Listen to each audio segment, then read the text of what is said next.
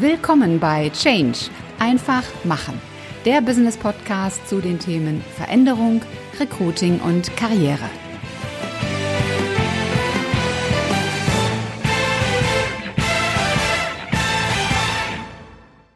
Hallo, liebe Podcast-Community. Willkommen zu einer neuen Folge im Podcast Change einfach machen. Heute habe ich wieder einen Interviewgast und ihr hört gleich den ersten Teil meines Interviews mit dem Unternehmer und Experten für Unternehmenserfolge Philipp Semmelroth. Viel Spaß beim Zuhören.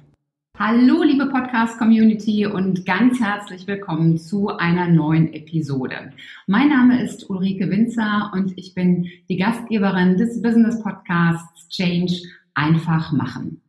Heute habe ich wieder einen Interviewgast und ich freue mich ganz besonders, dass ich den Unternehmer und Unternehmensexperten Philipp Semmelroth heute hier vor dem Mikro habe. Lieber Philipp, herzlich willkommen. Ja, herzlich willkommen, liebe Ulrike und natürlich auch an alle Zuhörer und Zuschauer. Genau. Ähm, meine Bitte ist meistens an meine Gäste, stell dich doch einfach selbst einmal vor, was muss ich mir unter einem Unternehmensexperten vorstellen? Okay, also mein Name ist Philipp Semmelroth, ich bin heute 40 Jahre alt, je nachdem wann Sie das Video schauen, ist das vielleicht nicht mehr ganz zutreffend, aber der Rest der Story stimmt. Mit 18 habe ich mein erstes Unternehmen gegründet und habe das relativ schnell in die Richtung entwickelt, dass das Tagesgeschäft ohne mich funktioniert.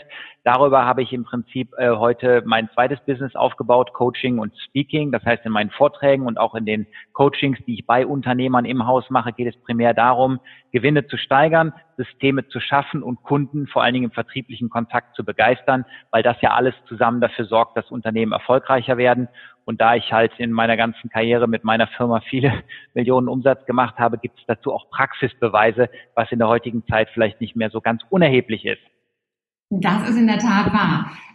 Das, was du tust, also dieses Weiterentwickeln von Unternehmen, das ist ja auch eine Menge Veränderung und Transformation. Und ähm, wir Deutschen, wir sind ja auch so, wir verändern uns nicht ganz so gerne. Also wir sagen zwar Veränderung ja, aber das sollen doch bitte die anderen machen und man selber nicht. Was sind denn so die typischen Hürden, denen du bei deinen Kunden begegnest?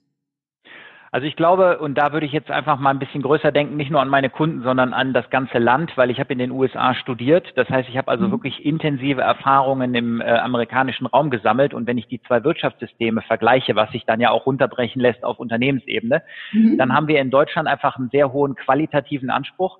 Wir haben einen sehr hohen Erfüllungsgrad auch und deshalb werden wir ja auch weltweit dafür geschätzt und deshalb produzieren ja Unternehmen hier immer noch, obwohl die Lohnstückkosten im internationalen Vergleich ja hier doch irgendwo immer als im ersten Schritt hoch angesehen werden, aber durch die geringe Reklamationsquote dann doch immer noch attraktiv sind. Mhm. Aber die Amerikaner haben da einfach ein anderes Herangehen. Die machen einfach, das passt ja hier so auch zu diesem äh, Statement, was dein Podcast so untermauert, dieses einfach machen. Die denken sich, komm, wir fangen erstmal an, wir fangen schon mal an zu verkaufen, das ist ja so mein Kernthema, darum darum geht es ja im Prinzip auch. Und wir werden im Prozess besser. Und der, mhm. der ganz erhebliche Unterschied ist, dass der Deutsche sich nie ready für den Start fühlt. Der mhm. denkt immer, ah, da muss ich noch ein bisschen was dran machen und so weiter. Und es gibt ein sehr, sehr eindrucksvolles äh, Zitat von dem Gründer von LinkedIn. Der hat mal gesagt, wenn du dich für die erste Version deines Produktes nicht schämst, hast du zu spät gestartet. Ah, okay. und das würde ich sagen, ist so ein bisschen der, der, der zentrale Punkt. Wir Deutschen, wir zögern einfach zu lange, weil wir denken, es ist noch nicht gut, die anderen würden es nicht mögen, während der Amerikaner schon verkauft. Und dazwischen gibt's natürlich noch ne, äh, Grautöne, weil eine Schwarz-Weiß-Betrachtung ist jetzt vielleicht zu pauschal, aber das wäre so der, der, der zentrale Problemfall in Deutschland. Wir warten einfach zu lange. Mhm. Wenn ich das jetzt mal aufgreife, ähm, in der Vergangenheit hat das ja gut funktioniert, weil wir eben noch nicht so global vernetzt und verbunden waren, wie wir das heute sind. Und wir haben jetzt heute auch noch das Thema Digitalisierung und Disruption. Es entstehen ganz neue Geschäftsmodelle, auch sehr schnell, die viele gar nicht so auf dem Radar hatten. Was bedeutet bedeutet dann dieser Hang zum Perfektionismus, zum Zögern, was bedeutet der für Deutschland? Naja, also ich glaube, ähm, wenn man jetzt sagt, das hat in der Vergangenheit gut funktioniert, man muss ein bisschen davon ähm, ausgehen, dass es ja in jeder Branche unterschiedliche Auswirkungen hat. Also wenn ich jetzt zum Beispiel an die IT-Branche denke, hat es eben nicht so gut funktioniert, weil die ganzen großen IT-Unternehmen kommen halt alle aus Amerika. Mhm. Wenn ich an die Elektromobilität denke, dann sind wir Deutschen auch nicht die ersten gewesen.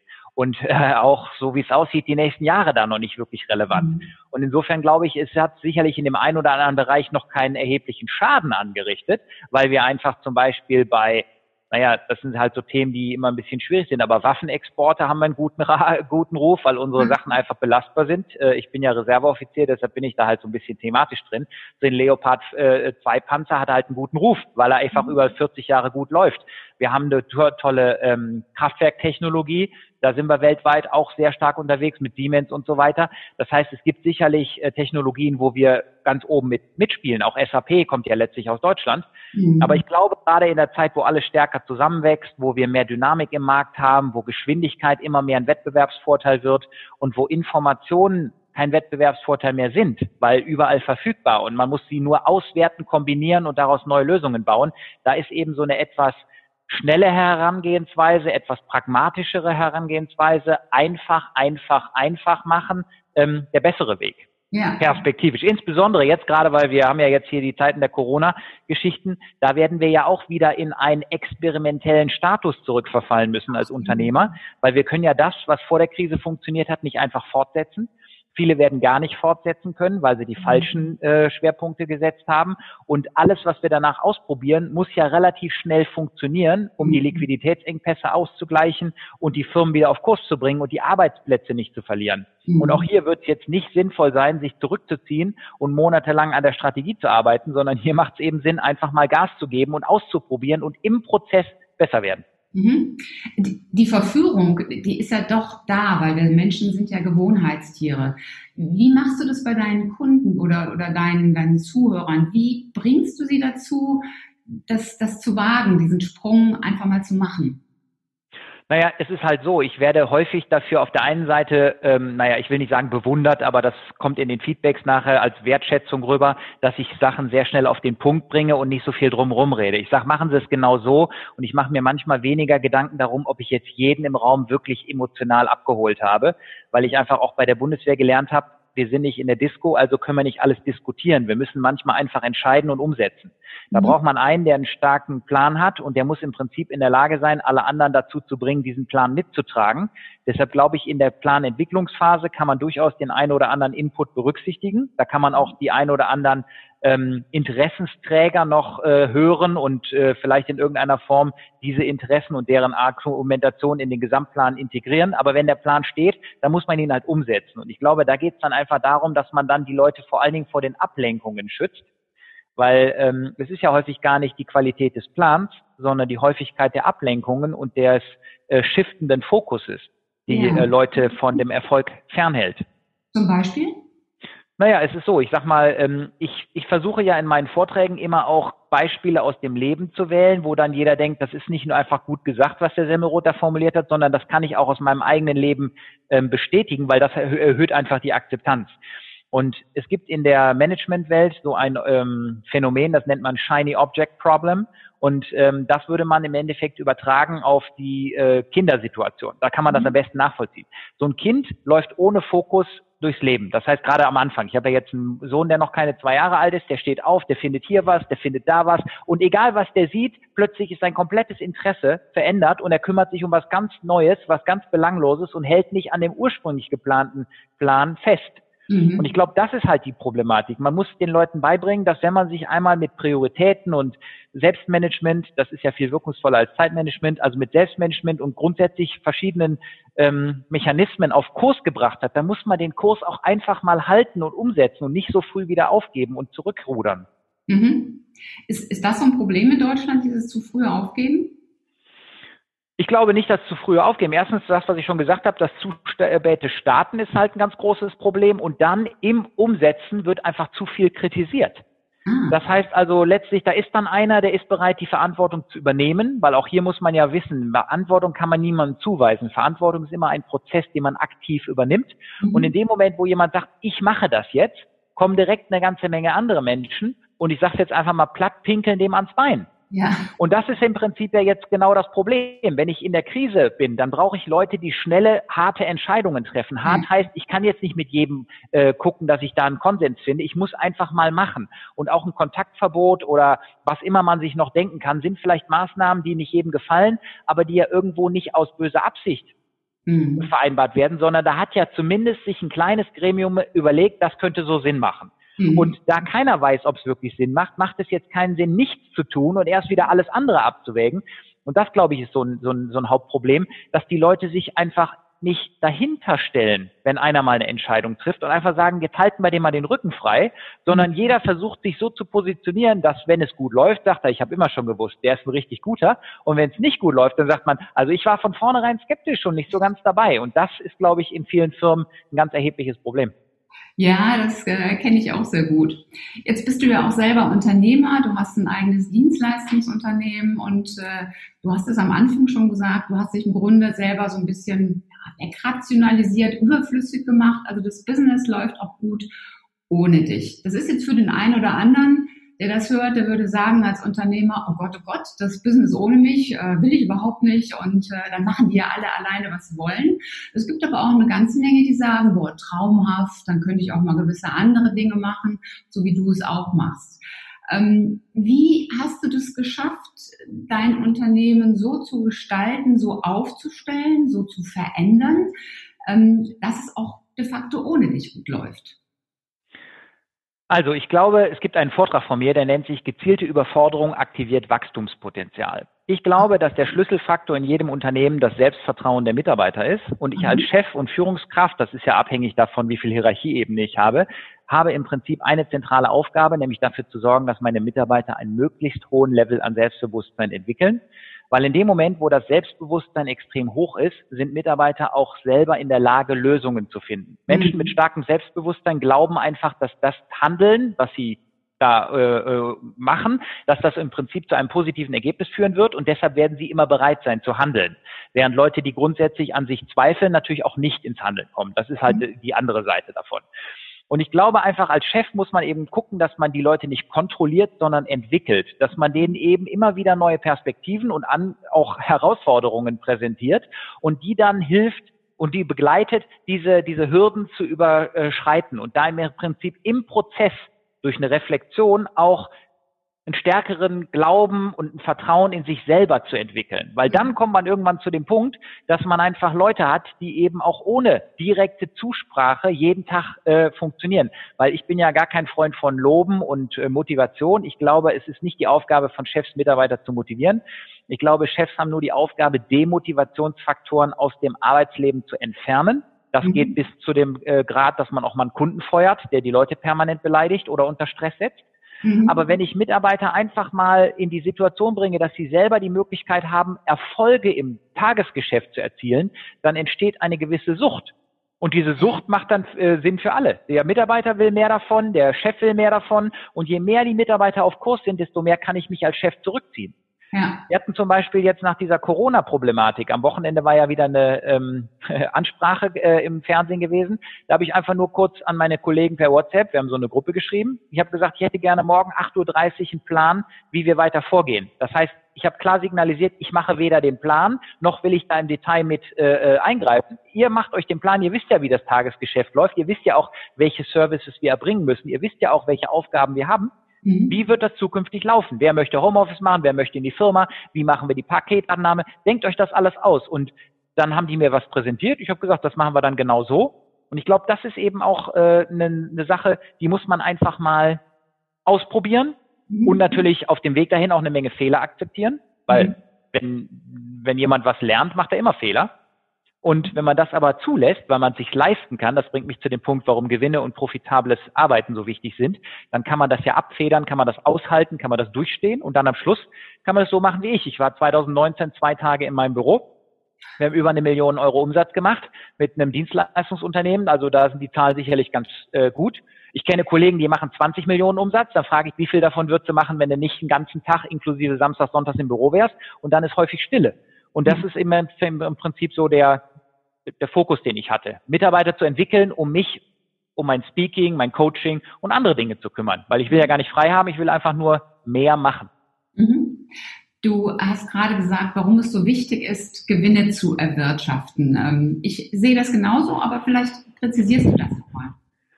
Also ich äh, sage immer so gerne, Profit schafft Entscheidungsspielraum. Das mhm. heißt also, Geld ist im Leben nicht alles. Ich brauche gar nicht so viel Geld, um glücklich zu sein. Ich habe sieben Grills. Äh, ich kann nur sagen wir mal, vielleicht, wenn es gut läuft, zwei große Steaks essen. Das nützt nichts, dass ich zehn bezahlen könnte. Dafür mhm. kann ich nur Leute einladen. Aber der Knackpunkt ist, wenn ich einfach mehr Geld zur Verfügung habe, dann mache ich mir einfach weniger Sorgen. Und das ist mhm. jetzt natürlich an dieser Stelle auch ähm, ein bisschen, ja, das tut mir jetzt ein bisschen leid. Ich sage es trotzdem einfach mal so. Wenn ich jetzt in der Krise bin und ich habe beispielsweise einen Arbeitgeber, der mich zwingt, zur Arbeit zu kommen, der mir aber keine Schutzmaßnahmen zur Verfügung stellen kann, weil es einfach keine gibt oder er keine gekauft hat oder was auch immer, und er mich sozusagen zwingt, im direkten, engen Kontakt mit Kunden zu arbeiten, dann setzt er mich ja einem gesundheitlichen Risiko aus, was ich nicht bereit wäre zu tragen. Wenn ich aber abhängig bin, weil ich keine Reserven habe und kann es nicht, mir nicht leisten, unbezahlten Urlaub zu nehmen auf der Seite des Angestellten oder auch als Firma, wenn ich mir nicht leisten kann, dass meine Mitarbeiter mal äh, Fehler machen, dann habe ich mhm. immer ein Problem. Dann bin ich immer gezwungen zu handeln. Und deshalb glaube ich, wer profitabel unterwegs ist, hat einfach mehr Optionen. Und wenn Sie sagen, Geld ist nicht alles, verdienen Sie es und geben Sie es weg, weil andere Leute nehmen es gerne. Mhm im Moment sind ja gerade so ein bisschen die, die Kleinunternehmer und, und gerade auch sowas wie Gaststätten, kleine Händler, äh, die trifft das natürlich besonders hart, ähm, die auch ihre Sachen gar nicht online verkaufen, weil sie auch keine Online-Plattform haben und für die sich das wahrscheinlich auch gar nicht rechnen würde. Was empfiehlst du denen in einer solchen Situation wie jetzt, damit sie ihr Business so aufstellen, damit es in der Zukunft mehr Gewinne abwirft und das einfach besser gewirtschaftet wird? Also das ist jetzt natürlich pauschal nicht für jeden adaptierbar. Ich kann jetzt nur so ein paar grundsätzliche Empfehlungen aussprechen, weil das ist ja je nachdem, wo die Firma steht, immer wieder eine Einzelentscheidung. Aber Punkt eins ist, ich würde jetzt in der Krise nicht plötzlich alles auf Online umstellen, weil im mhm. Moment ist es halt einfach so, das Ganze experimentell nach vorne zu bringen. Wer bis jetzt nicht online ist, der muss halt einfach noch einen Augenblick warten. Mhm. Da würde ich jetzt nicht in der Krise noch zusätzliche Problemfelder aufmachen, weil jeder Technologiewechsel und jeder strategische Geschäftsmodellwechsel oder vielleicht sogar die Transformation des Geschäftsmodells, wenn es denn ja auch eine komplexere Geschichte ist, das dauert ja einfach. Ja. Deshalb würde ich das jetzt nicht gerade machen, wo Liquidität halt schwierig ist. Was ich jetzt aktuell jedem Unternehmen empfehlen würde, ist, aktiven Kontakt zu den Kunden zu halten, damit mhm. dieser menschliche Kontakt nicht abbricht, weil alle wollen jetzt digitalisieren, aber in Zeiten der Digitalisierung wird es trotzdem sich nicht ändern, dass Menschen von Menschen kaufen. Das heißt, wenn ich jetzt schaffe, mit den Menschen weiter in Kontakt zu bleiben, die Beziehung zu stärken und auch dieses Vertrauen und dieses wechselseitige äh, Unterstützen, weil der eine verkauft ja Produkte und Dienstleistungen auch, um demjenigen zu helfen und dafür kriegt er im Gegensatz Geld. Das heißt, um diese Beziehung weiter zu fördern, glaube ich einfach, es ist ganz elementar wichtig, jetzt die Leute anzurufen, in Kontakt zu bleiben, sich nicht abzuschotten und, und das glaube ich ist auch eine Sache, die in Deutschland sehr schnell passieren könnte, ähm, wir sollten immer noch aus der Position der Stärke heraus am Markt agieren und jetzt nicht in die Opferrolle verfallen. Ja. Weil alle Unternehmer, die jetzt sagen, öh, die Corona-Krise hat mein Unternehmen kaputt gemacht, die Corona-Krise hat meine Arbeitsplätze vernichtet, die Corona-Krise hat meine ganzen Kunden weggejagt, das ist, glaube ich, nicht der Knackpunkt, weil mhm. es gibt sicherlich einen temporären Engpass, weil wenn du jetzt einen Laden hast, meinetwegen Friseurgeschäft, kommt gerade keiner. Ja, aber die kommen ja später trotzdem wieder zurück. Du musst halt nur, und das ist das, was, glaube ich, viele einfach versäumt haben, du musst halt einfach in den guten Zeiten, die jetzt nicht sind, die aber die in der Vergangenheit ja waren, auch mal ein paar Reserven schaffen, um auch mal ein paar Monate überleben zu können. Und das ist ja das, was ich in meinen Coachings immer wieder mache. Menschen zu zeigen, dass sie ihre Unternehmen profitabler aufstellen müssen, damit sie eben vielleicht doch mal ein paar Monate die Gehälter bezahlen können, wenn mal gar kein Einkommen mehr reinkommt. Mhm. Und das haben viele nicht gemacht. Das haben viele nicht gemacht und das war für mich von Anfang an immer so die Leitlinie. Ich habe als junger Mann, weil ich mich für Computer interessiert habe, das Buch Die Microsoft Story gelesen und da stand mhm. drin, Bill Gates hatte den Anreiz, so viel Geld auf dem Konto zu haben, um ein Jahr die Gehälter aller Mitarbeiter bezahlen zu können, selbst wenn kein einziger Auftrag reinkommt. Und diese. Idee hat mich nie losgelassen und diese Idee habe ich dann irgendwann umgesetzt und das schafft natürlich in solchen Zeiten in irgendeiner Form eine gewisse Ruhe. Mhm. Das glaube ich sofort.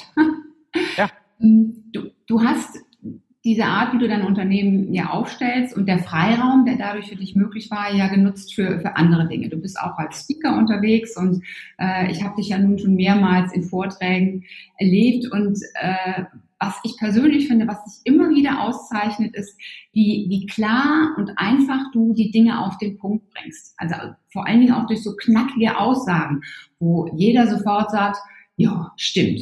Also zwei davon sind zum Beispiel, ähm, erfolgreich wird, wer Rückschläge meistert. Ich muss jetzt auf meinen Spinkzettel gucken. Ja, ja, kein Problem. manchmal ist Verlernen wichtiger als Lernen. Kannst du diese beiden Sätze nochmal aufgreifen und noch ein bisschen mehr dazu sagen?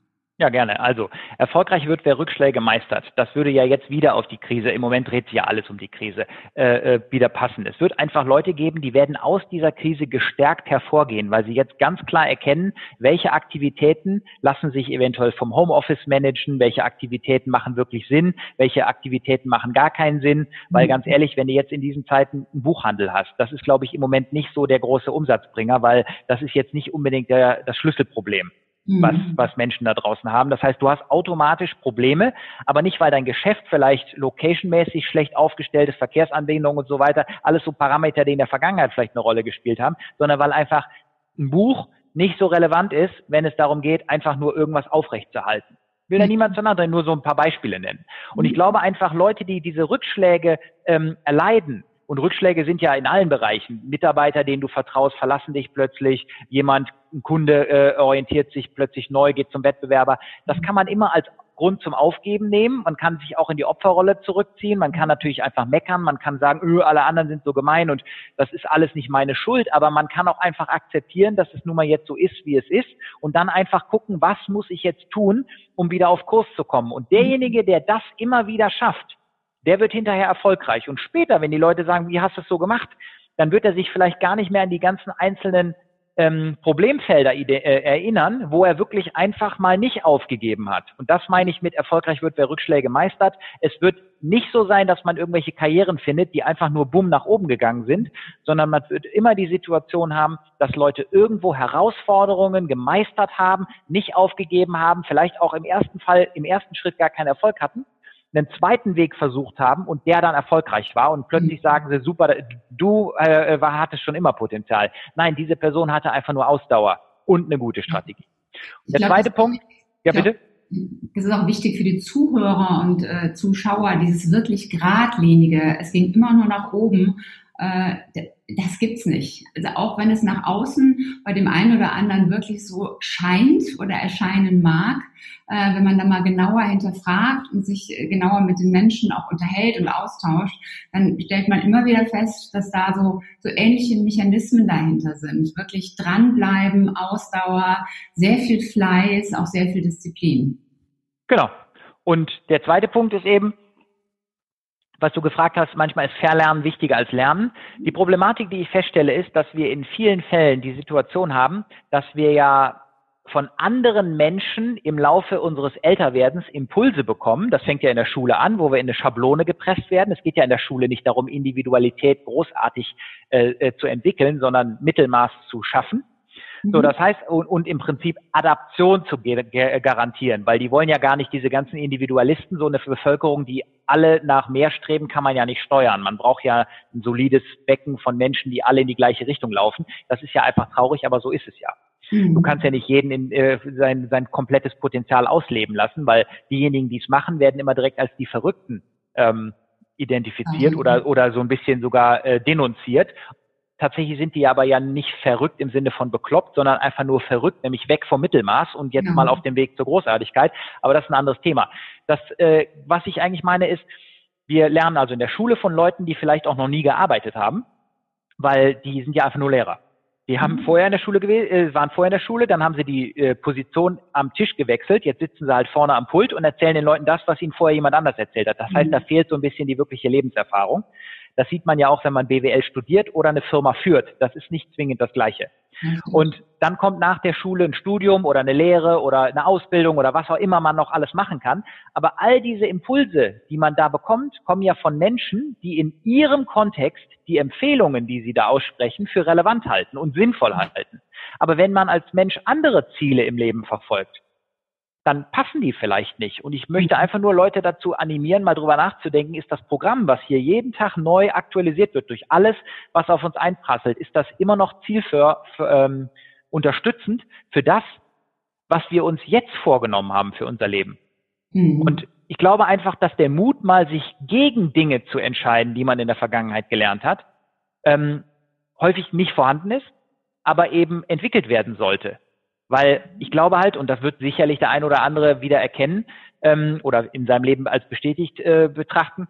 Wenn man jetzt mal zu überlegt, wer war in der Grundschule mein bester Freund oder meine beste Freundin? Das sind nicht zwingend die gleichen Personen, denen ich heute diesen Titel verleihen würde. Mhm weil man einfach irgendwann erkannt hat, man hat einen anderen Weg gewählt. Und wenn ich einen anderen Weg wähle, brauche ich ein anderes Umfeld, brauche ich andere Menschen, brauche ich andere Impulse. Aber nicht jeder macht das bewusst. Manche lassen das einfach passieren. Und es gibt immer Leute, die lassen Dinge passieren. Es gibt andere Leute, die machen, dass Dinge passieren. Und es gibt Leute, die wundern sich, dass schon wieder was passiert ist. Und ich glaube einfach, die, die machen, haben unterm Strich einfach mehr Erfolg, weil mehr Kontrolle und mehr Entwicklungsmöglichkeiten. Soweit der erste Teil meines Interviews mit dem Unternehmer Philipp Semmelroth. Den zweiten Teil bekommst du in der nächsten Episode dieses Podcasts. Du hast wahrscheinlich schon gemerkt, dass Philipp es versteht, die Dinge wirklich pragmatisch auf den Punkt zu bringen. Und genau darum geht es, Dinge zu sehen und dann einfach umzusetzen. Und deshalb bleib dran und hör dir auch den zweiten Teil des Interviews an. Das war's für heute. Ich hoffe, dass dir die Folge gefallen hat und dass du richtig tolle Impulse für dich mitnehmen konntest. Am besten sind immer drei ganz konkrete Dinge, die du sofort umsetzt und die dich weiterbringen. Und wenn du drei Menschen kennst, die von diesen Impulsen ebenfalls profitieren, dann teil doch einfach die Folge mit ihnen. Hat dir diese Episode gefallen? Hinterlass mir gerne eine 5-Sterne-Bewertung und eine Rezension bei iTunes. Und am besten abonniere auch gleich den Kanal, damit du keine Folge mehr versäumst. Wenn du Fragen hast oder Ideen, Anregungen, Verbesserungsvorschläge oder Themenwünsche, dann schick mir gerne eine Nachricht. Alle Kontaktdaten zu mir findest du in den Show Notes. Und ich hoffe natürlich, dass du auch beim nächsten Mal wieder mit dabei bist. Bis dahin, sei großartig, mach einfach Change. Deine Ulrike Winzer.